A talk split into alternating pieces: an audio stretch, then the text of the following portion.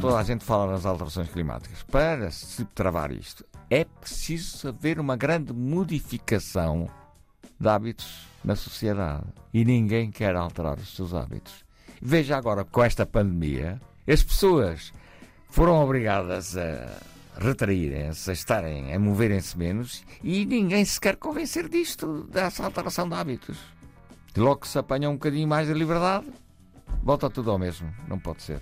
Quando eu digo vamos ter que deixar de dar beijinhos uns aos outros e que estender a mão uns aos outros, porque é uma propagação brutal, rápida, de qualquer doença, não há nada. Como cumprimentar, como está, passou bem, abana-se a cabeça. Recebemos hoje no Serviço Público Bloco de Notas da Antena 1 o biólogo, botânico e investigador Jorge Paiva. É professor jubilado da Universidade de Coimbra.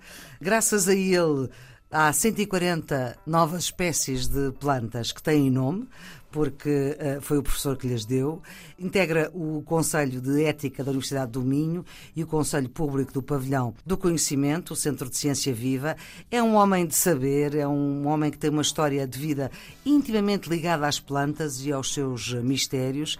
Mantém gabinete ainda no Departamento de Ciências da Vida da Universidade de Coimbra, onde chega todos os dias às sete da manhã depois de correr 10 km e de tomar um dos frio, não é? é? Nasceu em 33, portanto é fazer as contas para ver os anos. Está quase a fazer 90, não é? Em 2023 não, são 90. São. Uh, Ainda faltam pois, dois. São. Agora estou com 1,87. Professor, muito obrigada por dar o seu contributo para este programa que ajuda os alunos que estão nos últimos anos do secundário, mas também aquelas pessoas que se interessam por saber um pouco mais daquilo que nos rodeia.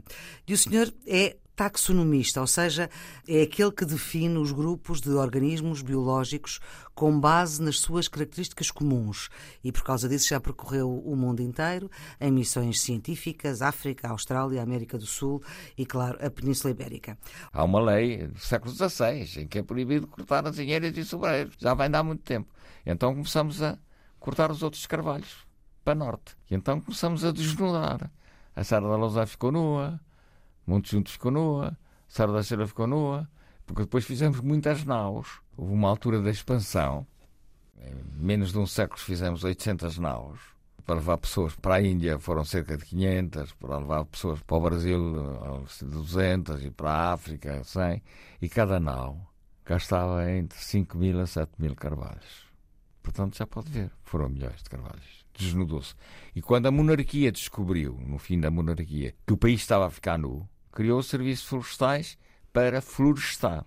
Isso foi em que altura? Fim do século XIX. Os serviços florestais foram arborizar, particularmente com pinheiro bravo, porque crescia mais rapidamente que o carvalho. E, portanto, ficamos com... E isso foi a janeiro ou não? Foi, porque, porque fizemos só uma, uma espécie de árvore. Foi um risco muito grande. Ainda por cima, uma árvore que é resinosa e que com o calor podem uh, incendiar propagar, rapidamente. Uh, e propagar o incêndio mais rapidamente. Depois, mais recentemente, fizemos outra asneira, monospecífica, com o eucalipto, que também arde facilmente porque tem produtos aromáticos. Portanto, eu não sou contra a arborização. É preciso é fazer uma arborização não monospecífica. Era preciso uma arborização que contivesse em si a biodiversidade e, é, que havia. Portanto, como dizia o arquiteto Ribeiro Teles, é preciso ordenar o país. Ordenar a floresta, ordenar a arborização e haver campos de cultura nos intervalos. É preciso fazer o ordenamento do território, que nunca foi feito. Dizem sempre que vão fazer e não fazem. Sabe porquê? Demora muito tempo, não é numa legislatura. E não estão para trabalhar para outros que podem não ser eles. Os políticos pensam assim e pode tirar votos, porque há pessoas que vão ser obrigadas a alterar o seu modo de vida. Uma vez um senhor camponês disse que não podia pôr naquilo que lhe desse na Real Gana no seu campo, não posso. Então eu não posso, se quiser pôr lá pareiras, não posso. Não. O senhor tem um terreno numa cidade. Não pode fazer o prédio que lhe dá na Real Gana. Tem que estar dentro do, do ordenamento urbano. E no campo vamos ter que fazer a mesma coisa. As pessoas não podem fazer nos seus terrenos rurais aquilo que lhes dá na Real Gana. Não podem. Isso é um não assunto. De, pois é. Porque isso. ninguém fala nisso. Exatamente. O facto de ser proprietário de uma porção de terra quase que dá àquela pessoa Ai, agora aqui vou fazer. Não pode ser. Isso é muito difícil. Porque nós, se quisermos ter alguma. Toda a gente fala nas alterações climáticas. Para se travar isto, é preciso haver uma grande modificação de hábitos na sociedade. E ninguém quer alterar os seus hábitos. Veja agora, com esta pandemia, as pessoas foram obrigadas a retraírem-se, a estarem, a moverem-se menos e ninguém se quer convencer disto, dessa alteração de hábitos. Logo que se apanha um bocadinho mais de liberdade, volta tudo ao mesmo. Não pode ser. Quando eu digo vamos ter que deixar de dar beijinhos uns aos outros e que estender a mão uns aos outros, porque é uma propagação brutal, rápida, de qualquer doença, não há nada. Como cumprimentar, como está, passou bem, abana-se a cabeça. Mas isso altera as relações sociais entre as pessoas. É. Nós somos, por exemplo, povos é. do Sul, são povos de afetos, de Exato. toque. De... Exato. Temos que passar todos a ser nórdicos. Mas... e a cumprimentar-nos de longe. E é só pensar que eles tiveram a menor propagação que nós. Claro. Ora bem, que tipo de florestas é que existem? Professor Jorge Paiva, o facto de haver um eucaliptal ou um olival não é uma floresta. Não. O que é que caracteriza uma floresta? A floresta é um ecossistema natural Sim. com várias espécies de árvores, várias espécies de arbustos, eh, uma biodiversidade Isso é que é floresta, muito grande. É? Nunca tem só uma espécie de árvore. Agora, há vários tipos de floresta. Floresta, em latim, é silva.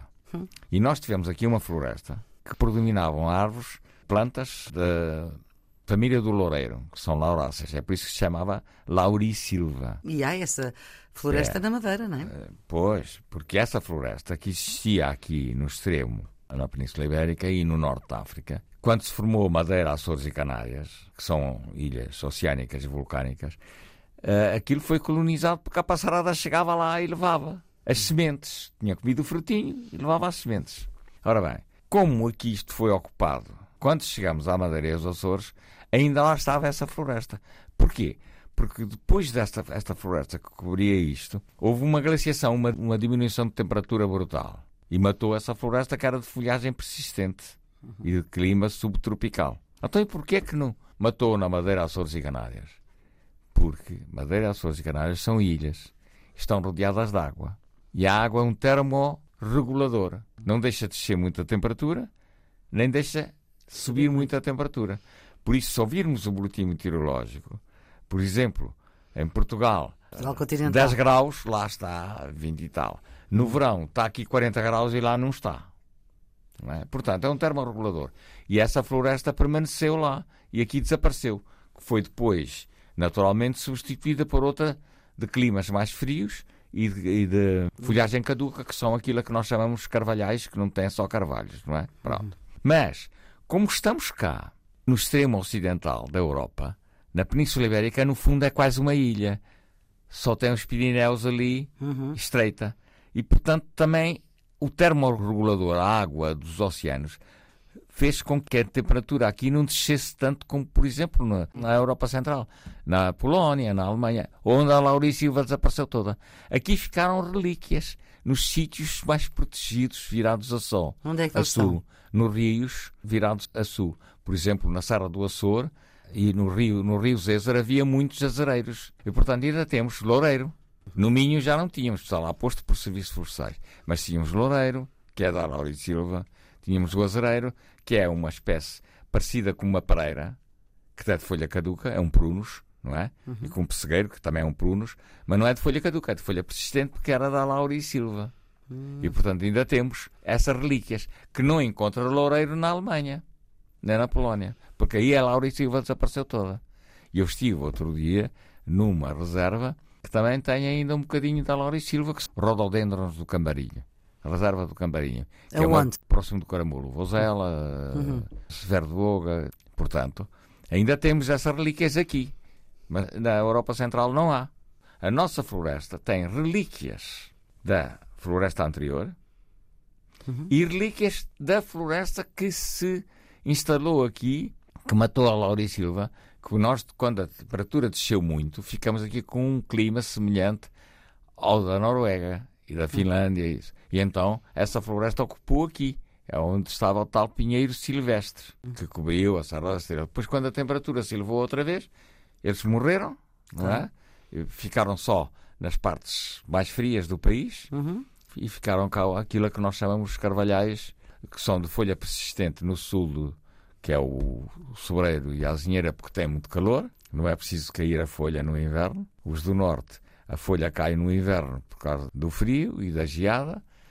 É o que nós temos. E professor Jorge Paiva, estão, estão todos identificados essas relíquias de floresta original, digamos assim. Está tudo, está identificado. tudo identificado. Atualmente está tudo identificado. E está tudo protegido.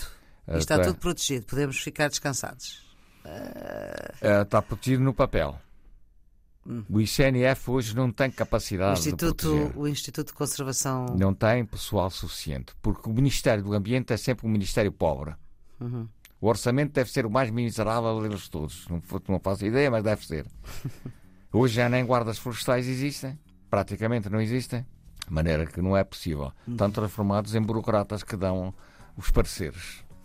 Portanto, está só protegido no papel. É, é preciso proteger mesmo, de é, facto. Os senhores políticos têm que se convencer disso. Que não é, por exemplo, com as alterações climáticas, fazem reuniões internacionais, vão todos, bem postos e tal. E depois chegam à conclusão que não cumpriram nada do que tinha sido estipulado na reunião anterior. Andamos nisto há 30 anos. Há 30 anos ainda não, não fizeram nada que travasse as alterações climáticas, que hoje toda a gente sabe que há alterações climáticas, até um agricultor sabe que as árvores de fruta agora começam a ficar com flor muito antes da primavera. Porque é porque alguma coisa se alterou. Claro. Muito obrigada, nós vamos claro. ficar por aqui nesta nossa conversa. Professor Jorge Paiva, muito obrigada pela forma como nos eh, deu conta do cuidado que temos que ter com aquilo que é de todos, que é o património de todos, neste eh, Serviço Público Bloco Notas da Antena 1, os cuidados de emissão de Guilherme Marques, a produção é da jornalista Ana Fernandes. Nós voltamos amanhã. Tenham um bom dia.